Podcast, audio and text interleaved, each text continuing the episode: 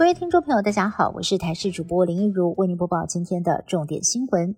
日本前首相、自民党副总裁麻生太郎在今天率团访台，这也是一九七二年台日断交之后，自民党访台最高层级的干部。此行将觐见蔡总统，以及与朝野政要会面。副总统赖清德将亲自宴请。而根据台日新闻掌握到的独家消息，麻生太郎也将会跟红海集团创办人郭台铭见面。而他抵台之后的第一个行程，则是直奔五指山国军公墓吊唁前总统李登辉。台视也独家访问到了李前总统的女儿李安妮，她形容在麻生太郎的身上看到自己父亲的影子，相当感动。台中五一高中生命案，原本侦查结果认为被告夏姓地政士犯罪事证不足，以不起诉处分。后来台中高分检认为还有疑点要查，因此发回台中地检继续侦办。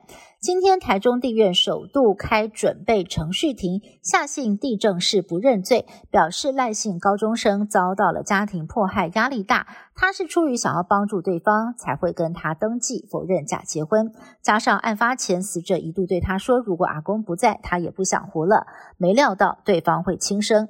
不过面对法官询问，为什么会将？结婚证书随身携带呢？他冷回一句：“那只是一张纸而已。”台北捷运松山新店线在今天早上七点五十四分左右，列车出现了异常，通勤族塞爆月台，有民众为了挤进列车，结果被月台闸门给夹到。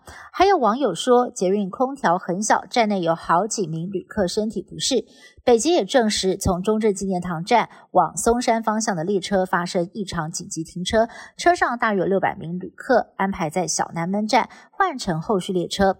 至于该故障列车，后续将会送回机场来详细的调查故障原因。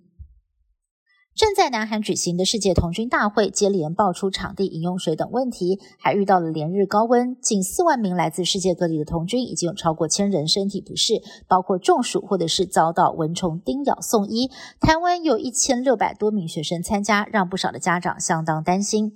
今天，中华民国童军总会发出公告，表示因为卡努台风将影响韩国地区，主办单位决定提前结束活动。只是目前有部分台湾学生的住宿地点还在讨论。当中，好莱坞的粉红浪潮持续发烧，时下最卖座的真人版电影《芭比》在全球海捞超过了十亿美元，不但是创下了女性导演影史上最高票房纪录，而且可能会突破《哈利波特》《死神的圣物二》的票房纪录，成为二零二三年年度票房总冠军。南韩近来发生了随机攻击事件，引发人心惶惶。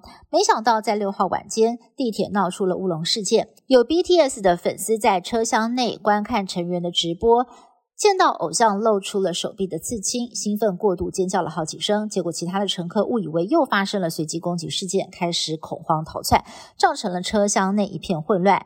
大批的警力跟消防人员获报赶到现场，最后证实是虚惊一场。但是呢，这起事件也造成了七人受伤。